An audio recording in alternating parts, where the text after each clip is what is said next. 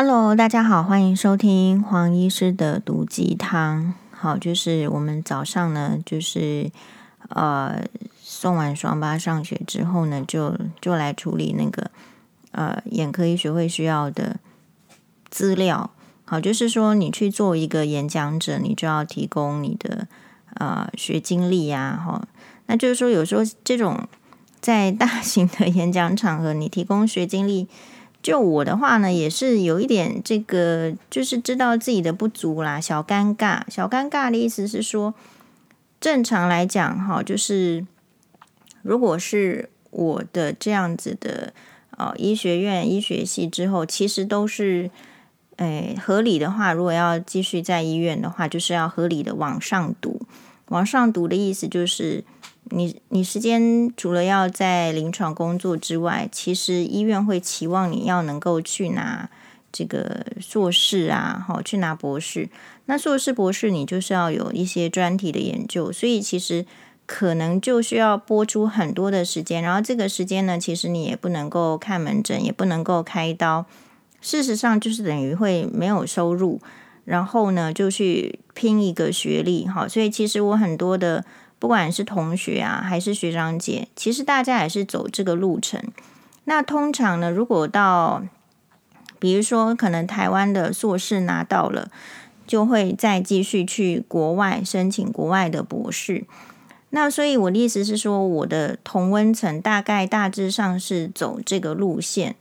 那不过呢，就是嗯，因为我的人生遭遇，就是因为结这个婚呢，其实。就变得不是很顺，不是很顺的意思是说没有办法跟人家走同样的路线。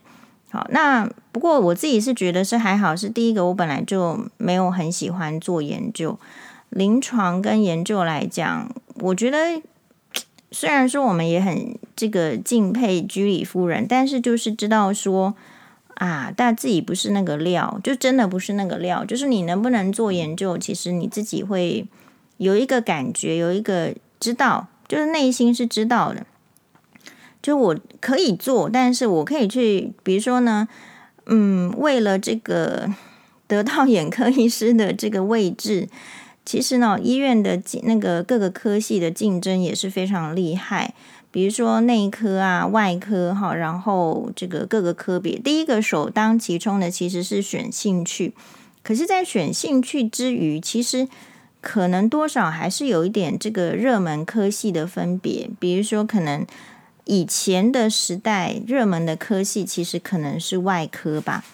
好，那后来是或者是时代变慢慢的演进，演进到现代的话呢，可能就是曾经我们那个年代就会变成是五官科，比如说眼科啊，好，耳鼻喉科啊，好，或者或者是皮肤科这样子的五官科。那理由是因为，哎，在我们这个年代开始，医疗纠纷变得哎很厉害。因为很厉害，医疗纠纷有时候还要看他的这个裁判。固然哦，大部分的这个裁判就是说，可能一开始的时候也许比较偏向医疗体系，但是其实可能判决上越来越，比如说有更多是。呃，站在就是可能病病人方，或者是说，哎，总而言之，就是那个法律的那个标准哦，跟你在医疗的那个标准，有时候有点说不清。所以后来就是有这样子的风声出来之后，大家开始变得很怕医疗纠纷，很怕医疗纠纷。有一个好处，第一个是你做事更谨慎，你知道你要 do no harm，你不会的事情你不要做，你给会的人做。好，你这个病人你不会看，你不要给搞那么乱搞乱布。好，你不要为了怎么样，然后就是以为病人不知道，然后就在那边乱搞。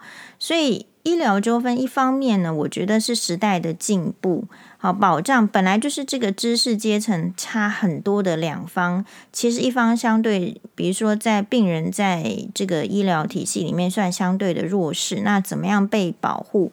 啊，其实这个部分呢。一方面是进步，但是二方面哦，就是造成就是普遍的，呃，这个医生呢，等于说大家也会怕，也会怕的话，你看很多年，比如说从我这个年纪开始，我做主治医师已经超过十年了，那从我这个年纪开始，就是妇产科就没有什么人要去。好，每每年的这个妇产科招生啊，就是大家去让妇产科去妇产科学习的时候，坦白讲，妇产科是一个很很有趣的科别。哦，那它其实是对这个，你看我们人口一半的这个女性，或者是说男性跟女性，你说泌尿科跟妇产科哪一个比较有趣呢？我自己是觉得可能。哎，妇产科更广更精深，就是它很像是一个一个又是一个人体学问，只是它的人体是女生，好，就很很类似这样。然后妇产科呢，不是只有你想到的生小孩，它还包括那个很重要的妇科器官，比如说卵巢、子宫。那卵巢又影响女性的荷尔蒙太多了，所以其实妇产科学哦，它就是。呃，比如说会，我们说内内科、外科，然后就是妇产科，然后再加一个其他科。它主要就是这个，就是一个医生要学习的，然后成为一个医生呢，学习的一个基本的状状况。那诶，学这个很有趣，可是为什么大家都觉得很有趣的科别，没有什么人敢去走？主要还是真的是第一个，真的是医疗纠纷。妇产科的医疗纠纷是所有。科系里面，好，在我印象中，它是最高的，而且这个哈，就是很难被理解，很难被原谅。比如说，生一个小孩子，突然之间，比如说，因为我们呃以前眼科的开刀房跟这个妇产科是同一个楼层，那对你，你有时候在开刀房里面，就是听什么啊，妇妇产科九九九，妇产科九九九，会。不开刀房里面其实六六六。好，anyway，不管是什么代码，就表示说那个开刀的病人出现了很严重的状况，那需要呢手边没有事情的医生要能够过去帮忙，麻醉科什么通通都要到，所以那个楼层其实是有麻醉科、有眼科、有耳鼻喉科，还有这个这个整整形外科、小小儿整形外科部分，还有小小儿外科，那。所以你会觉得那一科呢，就是它的它的压力其实也很大。好，比如说像妇癌这个那个妇妇产科的这个癌症，其实它也是一个很深的内科的学问。好，就是嗯，有时候你病人会会变烂呢，不并并不是说医生开刀开的不好，而是说你住在那个病房的时候，他到底对你这个。身体所产生的一些内科的问题，哎，是影响到多深，然后会影响到最后的结果。所以，作为一个妇产科医师呢，我在看他们，其实并不单纯就是只是一个呃外科医师，他其实需要具备很强的，就是内科的知识。所以换言之，他需要很优秀的医师呢去从事。可是，就是偏偏呢，就是他变成是一个。呃，它变成什么科别呢？它变成是一个，就是因为医疗纠纷很多，即使喜欢他、有兴趣的医生，也不见得敢从事的科别。好了，比如说招生名额，假设开一个十个人，或者是开五个人出来，好了，这一年招五个，如果都没有人来这个申请的话，那就是来两个收两个，来三个收三个。这样的情形之下，你根本没有办法期望就收到。就是在这个医生的这个族群里面，有比较好的嘛，所以理论上是这样。所以我觉得有时候只是外面的人，呃，比较没有办法去体会跟理解，就是不管是医病关系还是医疗纠纷，怎么样对这个医疗的影响是有多大的。那所以身为女性的话，我们会觉得说，哎，其实有好的妇产科医师呢，非常重要。好，所以，哎，我为什么讲到这哦？就是因为我刚刚都在弄那些文件，你文件你就要写说你的这个 title，那这个时候我们就会觉得说啊，真的是也好像没有去念个什么硕士、博士，也真的是呃讲不出，在这个年代，好、哦、会觉得说有讲不出口，但是就觉得啊，也就人生就这样了，讲不出口也还是得讲，就是这样。所以讲到这里的话，就会对前面的那一些刚好政治性风暴影响选举很大的那个，呃，就是什么假论文啊、假学历的事件，其实有时候是因为当然，我觉得他们那样是不对。可是有时候你无形之中你在社会中，社会其实是要求你变成那样子的人，你要具备那样的资格，否则人家不给你机会。问题在这一边。比如说，你如果在职场上，你没有硕士学位，你没有博士学位，那你还是顶一个大学的这个学位，我觉得就是被这个教育体系把它搞烂。其实本来大学的学位也是。很不错的，然后不是很容易考上的，结果现在变成每一个人都可以考上的时候，拥有大学这个学历的人就不值钱。那拥有大学学历的时候不值钱，或者是无法判断说你这个学历到底是到什么程度的时候，就需要用一个哦，你看看你有没有硕士学位。好，等到大家全部一窝蜂，通通有硕士学位的时候呢，那硕士学位又不值钱，就要来看你博士学位。所以大家永远是在看那个 title，而没有办法这从这个 title 不见得可以看出什么实力。当然，就是说有那些事实上真的是很适合，就是学术型人格的人，他很适合做学术，然后也真的在学术中得到快乐的人，其实相当的就不公平。本来他们呃得到的学位什么是可以对他们的人生也很加分的，让他跟别人不一样的。可是就是一窝蜂，就是烂的，通通上来之后，就变成说那个好的，其实外人是看不出来。好，那所以嗯，往好处想，就是说看你喜欢怎么样子的这个啦。那如果是以我自己的话，就是说，比如说哈，因为我的这个大学的这个学历也不是顶好的，不是顶好的意思，就是说我们不是不是台大医科的，不是台大，不是挂台大。那如果你在台湾的话，当然就是台大说得出去。呃，比如说，其实很多国外的医学医学院，或者是说你要再去拿硕士，我们就卡，我们会卡在这里。如果你不是念国立的大学，你是私立的，搞不好人家还是不承认。哦，像我是没有去研究，如果我要去念其他的。呃，国外的硕士或是博士，长庚医学院的学历有没有办法被被接受？其实它就有很多的问复杂性，比如说，嗯，这个新加坡哈，最近从眼科医师群组里面，新加坡承认的眼科医师的这个，或者是说台医学院的学历，他们只承认台大医学院的，大概就是这样。所以其实人生有很多你。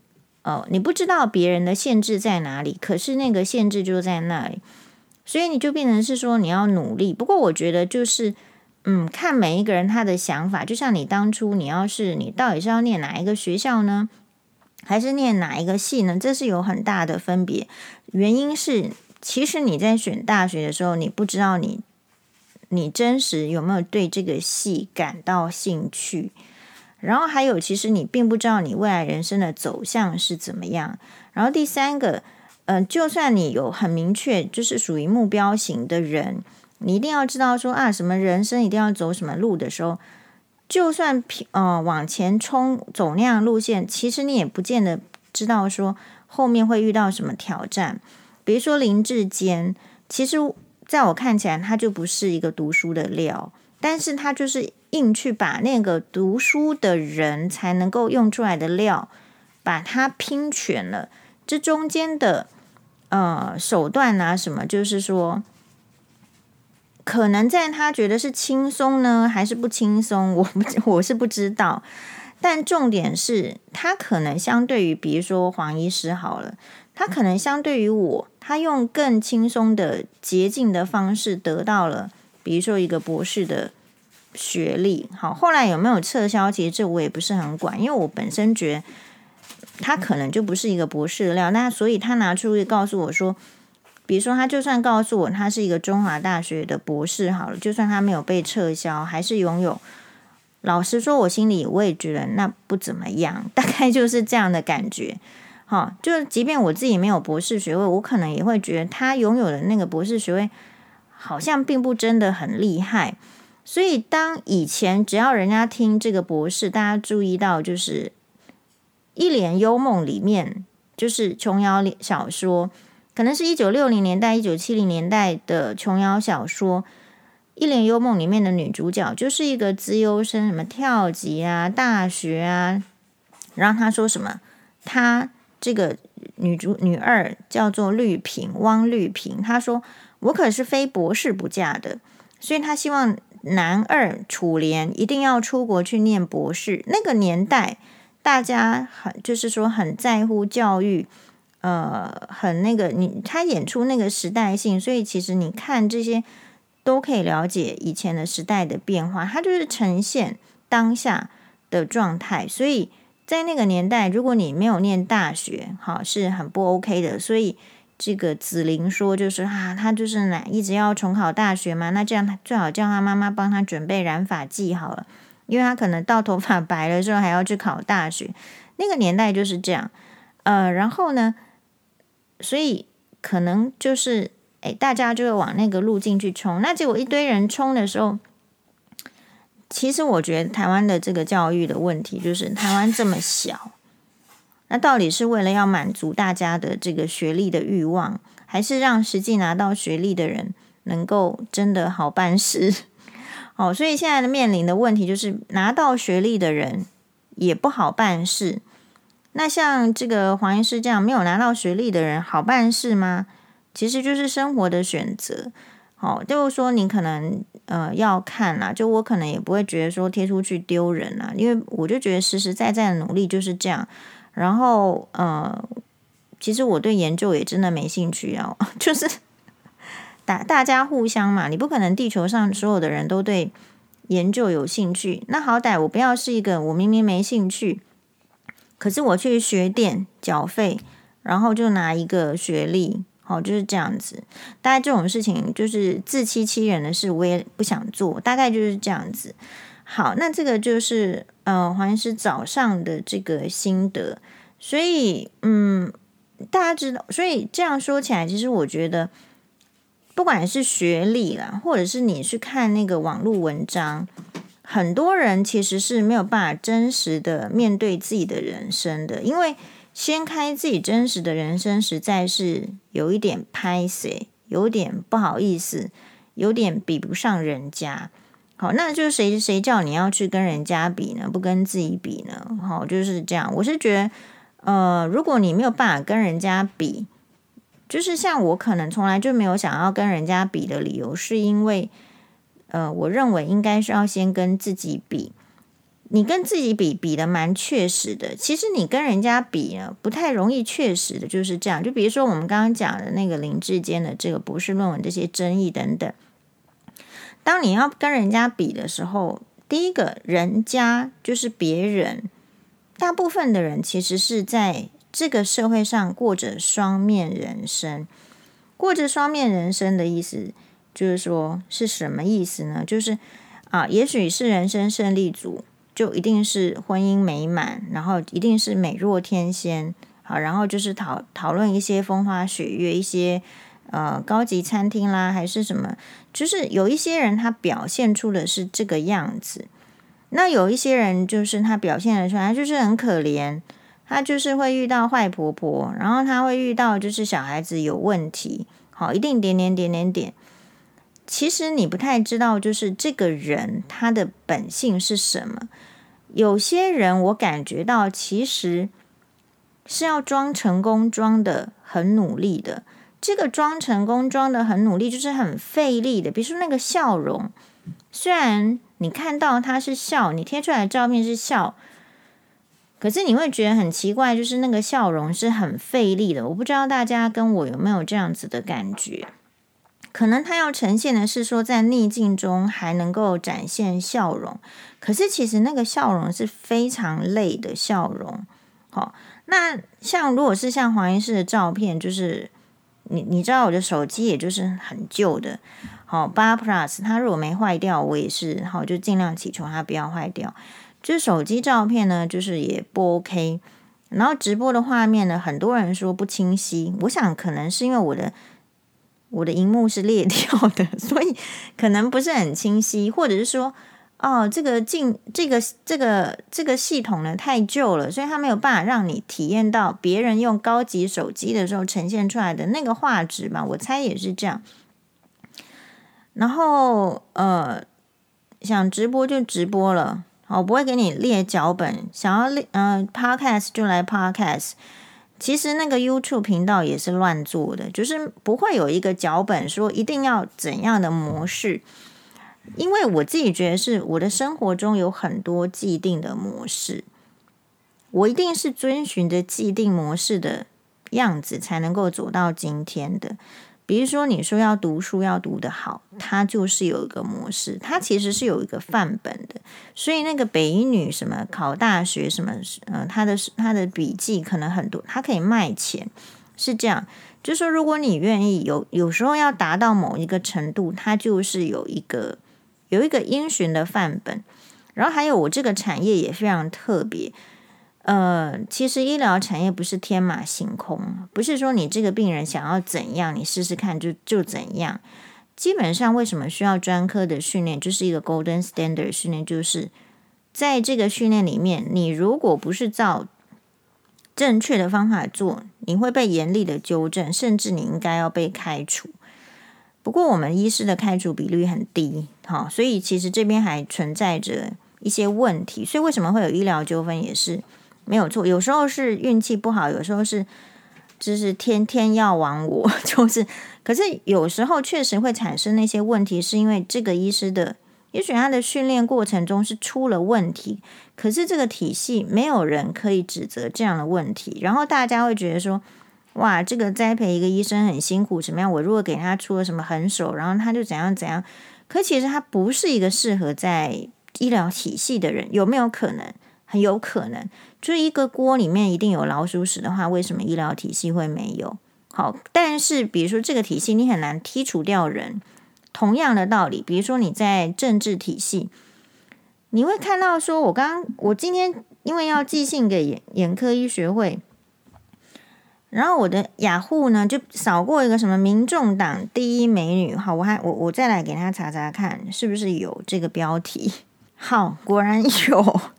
所以那个黄医师真的是火眼金睛啦，就是哎，我真的有学过速读哈，就是他 扫过去会印在我们的眼帘里啊。我有去，我有去那个杨氏速读，以前很流行在那个公馆，好就去上那个杨氏速读啊啪，然后去上完杨氏速读之后眼睛就变差了，这样。好，那这个点下去是什么？我想说怎么搞的？第一个浮现说民众党第一美女，就会觉得说。这个台湾政治界不是你可能一锅粥，那可是也会有老鼠屎。你怎么会一直在政治人物里面要找美女？有本事你就要代表台湾出去选美，得个什么选美皇后嘛？就是什么把这个台湾的名号再把它推出去就好了嘛。如果你真的很在乎这个领域是不是有美女的话，你不是把这个人推出去选美吗？好，那结果是另类蓝白和，民众党美女发言人被曝密恋吴敦义次子。好了，那我们就来看一下这则新闻到底是真是假呢？这 anyway 就是说，总而言之呢，诶，真的是长得蛮漂亮的。这样出一乍见，哈，就是这个美，这个呃，从这个雅虎新闻看。好，林传媒现在又出又什么林传媒？到底什么风传媒、林传媒、信传媒？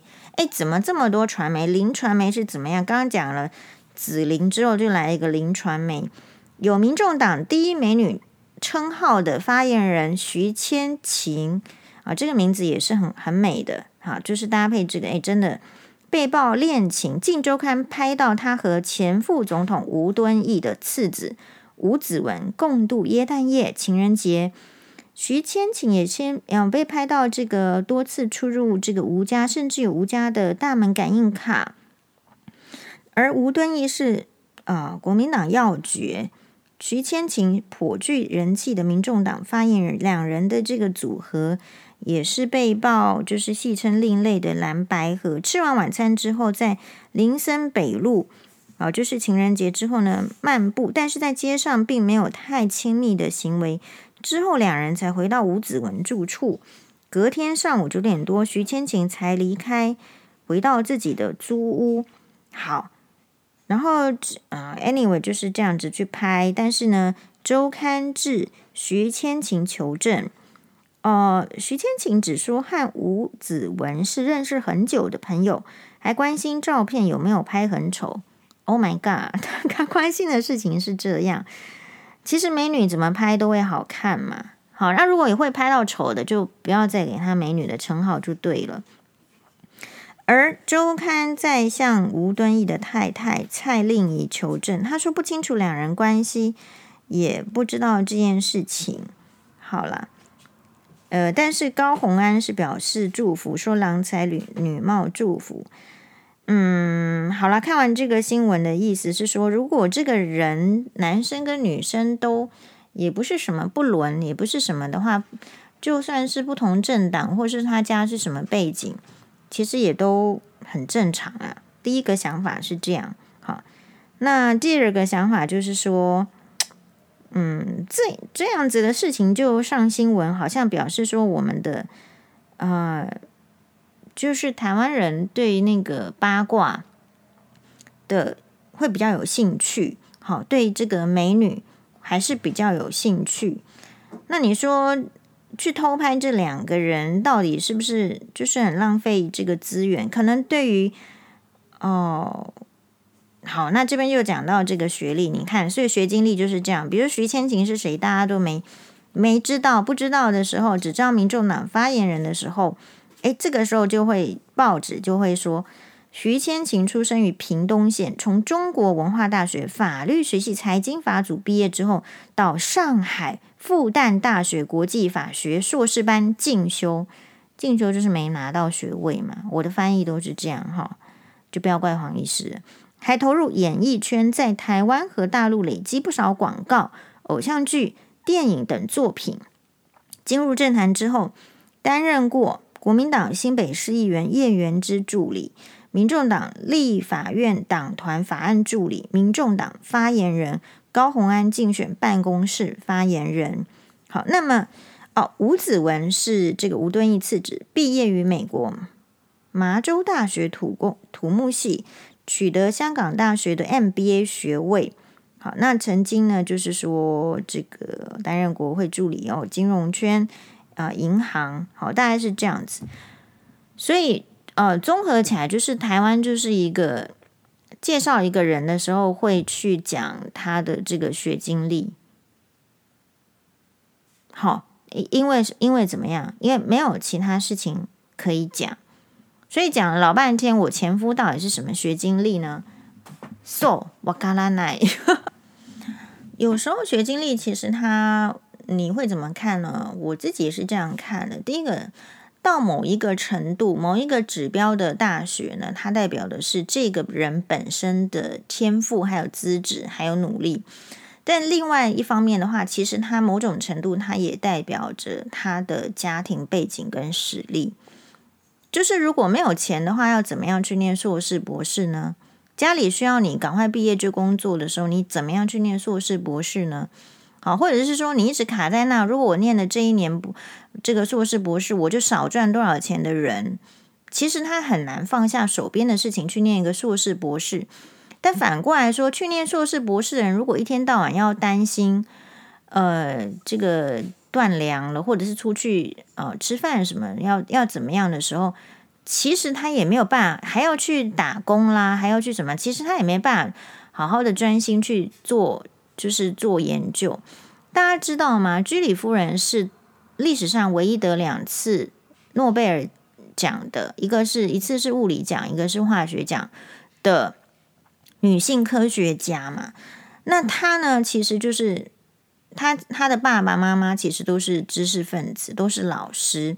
她的爸爸好像也是数学系还是什么系的教授，就是科学方面的。好，但是一次投资失败，可能至于什么样，然后就把家里的钱呢，就是都不不了了，哈，还了了。那所以家里家境就变得非常贫穷，非常贫穷之后，其实像他们他这么优秀的这个资质，还有就是他这么想要读书，那他也发生了他没有办法继续上大学的状况，因为上大学就是代表着呃要花钱，然后要要要这样。那重点来了，他就。为了自己的理想，那他就是可能高中毕业之后，他就去那个年代要去有钱人的家里面做家庭教师，来换取薪资，然后存钱，然后呢才能够去念大学。他就是家里没有办法给他的时候，他就是去做这样的事情。然后，这啊，居里夫人在她的高中的毕业之后呢，她做了很长一段时间的家庭教师，她还先存了一笔钱，让她的妹妹先去巴黎念医学院。他的妹妹是当医生的，是一位女医师。然后呢，他等到他上这个大学之后呢，他因为非常非常难得的机会，就是你看，虽然有资质，可是没有钱，好不容易获得了进入这个法国当时的这个第一第一名牌大学索尔本大学理的这个理工的科系里面去念的时候，哇，他发现他以前呃得到的这些呃理。理工的这个基础哦，主要是物理的基础，还及不上就是法国的啊公立系统上来这样子教学，他觉得自己跟不上。居里夫人这样子的资质的人，在他的本来的国家波兰，或者说他所受到的教育系统的影响，他觉得他到了法国开了眼界之后，他发现他是跟不上的，所以他要加倍的认真，注意。我不知道大家这个追了几本《居里夫人传》哈，我追过的《居里夫人传》里面，居里夫人上了大学之后是没有在打工的，是没有在做家教的，是每天在很认真的在读书的。那请问一下，那我们现在的大学生在干嘛？对吧？很多人其实是可能就是说，好，先去这个，可是他背着学贷。他背着学贷的时候，他又想说，又啊，要要要赶快要还钱，又是一个负担。那如果不是背着学贷的这一组人马呢，是不是有可能就是在想说，哇，这个念书呢赚不到钱了，我赶快来学学怎么投资，怎么理财，把自己的本科应该要学的东西放一边。就有时候就会觉得说，其实大学应该要关个几间，并不是这么多人想要念大学，不是吗？就是说，在大学里面，其实他这个。它是一个很难得的学习机会，然后居里夫人进去之后，就是每天就是在那边苦读，苦读到晕倒，每天读到半夜。哦，那很冷的这个巴黎，你去过？如果冬天是非常冷的时候，或者非常非常冷，那他还是要努力读书。那再反观我们的大学生在做什么？你就会觉得说，其实读书是一个有很大的差异。那我们为什么讲到这边呢？是好，我们要回答。一个网友的问题，好，他的问题是我们是不是为了回答他的问题，前面已经三十分钟闲聊了？不过我觉得我的闲聊是对他这个问题呢是有很深刻的这个起到一个酝酿的作用，大家听听看。你好，黄医师，我又想来问你问题，希望不会让你觉得困扰。嗯，不会啊。我不知道为什么从小记忆力反应都非常的差，总是害怕工作记不住，出差错。虽然有认真做笔记，我每天都害怕紧张做错了被瞧不起。因为之前别的工作有做错，我逃避回家了。还有第一天工作也是认真的问做笔记，被主管说不适合五百元车马费。谢谢黄医师 Podcast 回答我的问题。好，就是我也问了这个，请问如何判断一个人值不值得交朋友？晚安。那我们这个这个网友他说，因为我就跟他讲说，就稍微稍微先打字打几个字，然后其他的说 Podcast 分享。那他就回说，谢谢你这么快回应我，我会听的，感恩。因为之前呢有写给知名作者是批评。好，让我好受伤。结果他泼在脸书上说好心疼我，我感受不到他的心疼诶。结果留言都是一些酸民。好，嗯，诶，其实我觉得这个问题呢是非常好的。他说他不，因为第一个，其实我不知道他要问什么。第一个，我不知道他要问什么。嗯，对，所以有时候你学不到东西，或者是你记不起来，是因为。其实你没有问出那个重点，也许你现在开始每天学着问问重点。比如说像这一篇的话，嗯，我不知道他问什么，是因为他的这个叙述里面我看不到你想要问的是什么，比较像是一个就是说倾诉说，你我不知我不知道为什么，好，那就是你想知道是这个为什么吗？可是你这个为什么，其实没有太多人可以回答，你知道吗？我不知道为什么从小记忆力反应都非常的差，总是害怕工作，记不住，出差错。这这要这要问谁？这要问你爸爸妈妈。但是你爸爸妈妈不可能给你一个答案，你不可能，因为你爸妈不见得知道原因。好，那所以你看到的，你承受的就是一个结果。你觉得说从小记忆力反应都非常差，这边我会觉得，第一个其实不是叫你去责备或是怨对这个父母，而是说你要了解，就是父母他会受限。嗯、父母的受限可能是受限于知识。我说过，知识就是力量。第二个，父母可能受限于经济，他可能工作很忙，他没有注意到你的情况。嗯，就像有人可能会在这个粉砖上说什么小孩子是过动儿，我心里是想说，可能其实很多小孩子小的时候都会被父母亲百分之七八十你都认为他过动吧，只是因为你没有带过小孩嘛，而小孩子就在那边跑来跑去，动来动去，嗯，很多都是过动。那你实际上是不是过动？你可能就是要再去看医生，然后根据什么什么。好，那是我们现代人的做法哦。可是，在以前有多少小朋友其实是？过动的，注意力不集中的，可是哦，以前根本没有过动儿这三个字，就会觉得说那是正常，他是调皮啊，他在长大就会好，可是就错过了那个治疗的时机。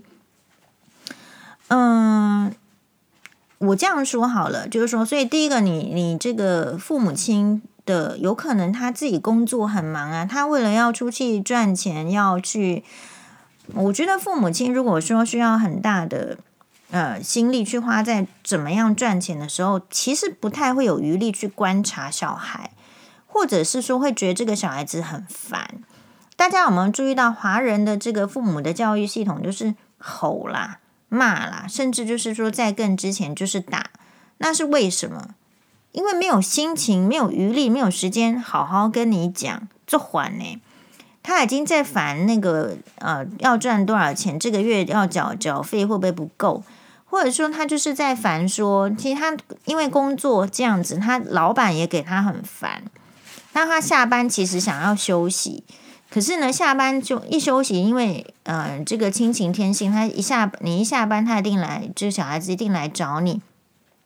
可是小孩子，你要帮他做的事情，其实你不是真真的很喜欢。比如说，你怎么可能喜欢在那边包尿布？你怎么可能喜欢在那边打扫？你怎么可能喜欢在那边洗碗？你怎么可能喜欢在那边帮小孩子这个洗澡、刷牙、弄头发？会说喜欢的都是因为他们没有其他的事情做，然后就觉得说哇，做这个事情也很不错。突然来做这个事情也很不错，很不错。其实讲白了就是这样。如果你每天都要做一样的事情，比如说工作的事情很多，然后回来再弄一堆小孩的事情的时候，你会觉得他到底在干什么？好，那你说小孩子的这个功课要不要盯？他要花时间盯，可是你也是会觉得很烦，因为呃，小孩子会的事情就是已经就是你都会了，那你会觉得他为什么会这个都学不会？好，然后你可能也会觉得很烦。你不见得想要花那么多时间，所以最终啊，其实一个人他会长成什么样，跟他小时候爸妈花他花在他多少时间是有关系的。那比如说，你会说你这个记忆力差，你不知道为什么？那我自己是这样猜测，其实这个为什么就很简单嘛，就记忆力很差，很有可能就是以现在医学观点，就是你有可能当初就是一个过动儿，你注意力就是不好。你注意力不好呢，其实记忆力一定是差的，所以你不会看到那个过动儿说什么考试成绩很好。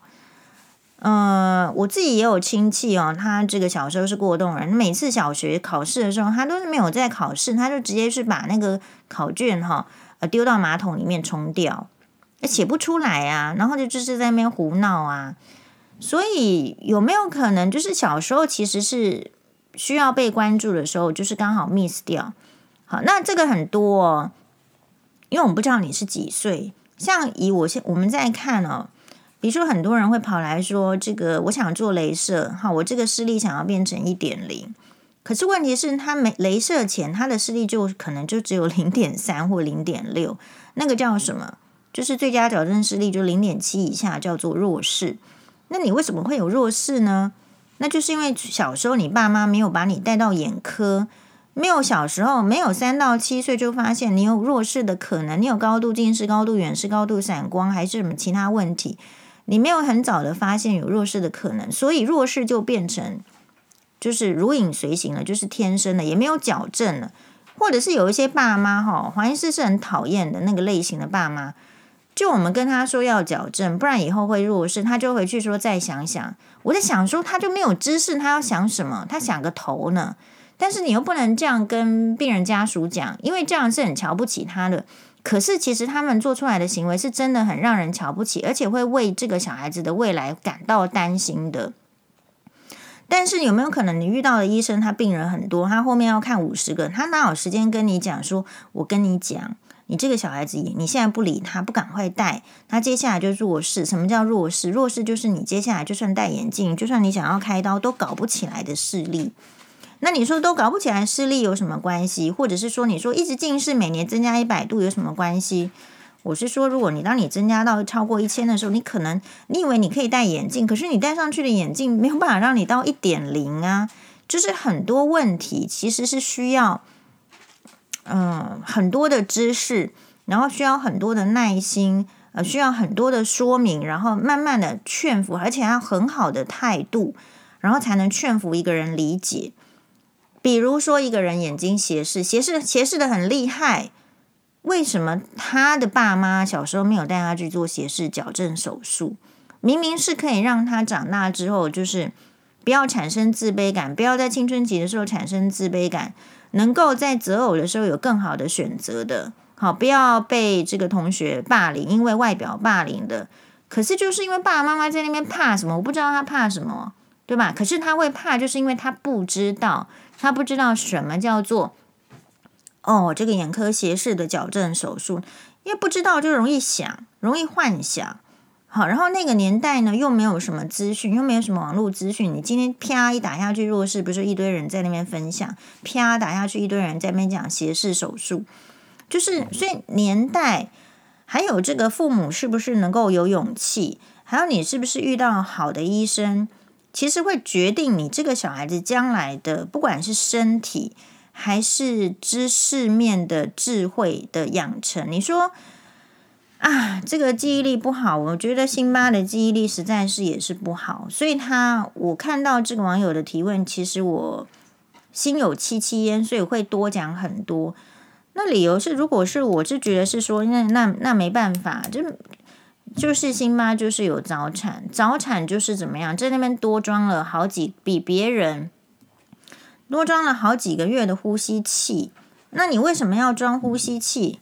就是你自己靠自己不能呼吸，那一定要有呼吸器，然后才能够保持什么氧气？氧气的话，大脑才能够不缺氧。大家知道吗？如果出生的这个婴儿缺氧几分钟的话，那基本上就是他已经就是会是脑性麻痹，接下来有很多的问题。所以你说不知道为什么？那么也许你出生，我们是只是推推论，有各种可能。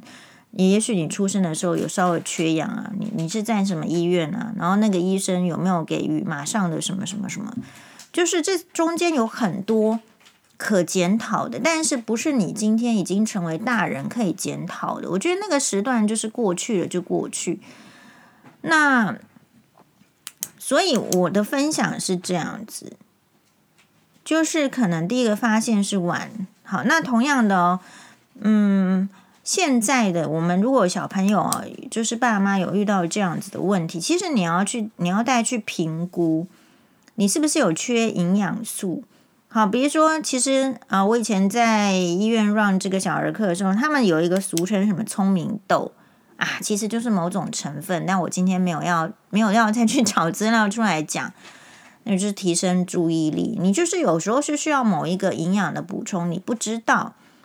那同样的，很多小朋友就是长得很矮小，以后被人家笑，好，或者是说在交男女朋友上不顺利，因为他爸妈也没有时间带他去医院挂这个有一个医院的小儿遗传内分泌这个科别，他就专门在看这些问题。你要去挂，然后然后挂号的时候又很累，对不对？又挂不进去，然后你又出现各种问题，然后你就放弃，然后这个小孩子就没有得到他可能在适应期应当要得到的东西，所以很可惜。所以你说这我我不知道你要问什么，对，因为你其实追究这些呢，我不知道会不会让你觉得比较好，但我要知，我觉得其实很多就是来自于。哦，别人的无奈，别人的不尽力，别人的自大狂妄。比如说，不，我觉得应该要矫正，可是不给小孩子戴眼镜的爸妈，我都觉得蛮自大狂妄的。但是我能够拍桌子说：“哎，你怎么这样自大狂妄吗？眼睛看不到的不是你呀，你根本不知道那个感觉。”我也不能够嘛。好，其实就是，可是自大狂妄的人，你怎么可能？用一个很平和的、一般般的这个说明，就让他达到你你想要让他知道的这这个程度呢？所以很多人是被家里人耽误了，很多人的脾气、很多人的品性都是被家里人的耽误了。那我只是觉得说，也许我们这个网友他很客气，因为如果常常啊，我觉得这个是一个恶性循环。就如果你曾经因为这样。因为记不住，然后就被嘲笑的时候，你就会产生更大的压力，然后你有可能就会更做不好。所以再归咎起来，我觉得你周遭遇到的同学跟老师或者是同事，也不是什么很好的品性的人。就正常来讲，呃，我觉得比较好的品性是也是要来自于他要能够知道自然界。所以我一直说，这个知识是力量。就是我们人的智商，医学上，所以是不是早一点把它纳纳入国小教材？你到底是觉得你聪明的，还是你是笨的呢？我们先来问大家这个问题。这是一个很严肃而且很残酷的问题，而且我相信，其实你内心有一个答案了，只是你不好说，因为你不知道别人的答案是什么。这个社会是比较的。那如果说以科学上来讲，智商是一个 bell shape，就是一个中型，它平均哦，人的智商是一百，好，平均。那八十五以下就是算轻度的智力障碍了。就这个是我们现在在讲很严肃的医学的问题。然后在一百二十以上的话，都是算比较聪明的。其实它 general 就是大致上来说就是这样的分，所以。嗯，很多人可能会去考那个什么资优班，然后或者什么，然后他会得到一个智商。好，比如说我们最呃常见在媒体上，好像会觉得自己很聪明，然后拿自己智商说事的，他我都忘记他智商是多少了。但总而言之，那个人就是柯皮柯文哲，对不对？所以第一个，他是不是可以觉得他是聪明的？他可以觉得他是聪明的，因为他做到这个台大医学院的教授。好、哦，真没有人会说他不聪明。可是为什么一个普世全世嗯，不要说全世界啊，我想其他还是有人不知道，其他世界的角落一定有人看不上台大医学院的。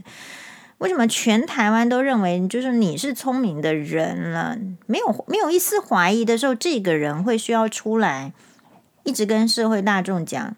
或者是无意中，或者是有意中展现我的智商高人一等，这个才是大家要注意到，或你没注意到的问题嘛？就大家都觉得你很聪明的，你还有需要去一直讲自己的智商或什么的吗？诶，但是他就是会有无形中就是让你有这样的感觉。那所以这个意思代表什么？代表就是说。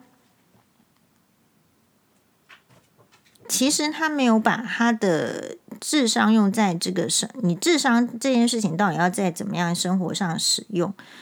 所以呃，比如说笨的人，好，比如说在我这个我的判断，徐清吉还有前夫就是笨的人，他可能没有去测智商而已，搞不好他测出来是轻度智力障碍也很难讲。那为什么我这样说？因为他表现出来的就是这样，他好像不知道自己笨。他所有的这个呃言论里面，他其实有很多的前后是矛盾的。就特别是徐乔治、徐清吉，那可是他不知道。那我们在看他的时候，就是我们大家心照不宣的，我们都觉得这个人可能智力，我不知道你跟我一不一样。我我大概觉得他是不是智力有问题？去测一个大概很低吧。或者是说不用去测，你就知道说，哎，他这个人前后是矛盾的，他不知道我们在笑他。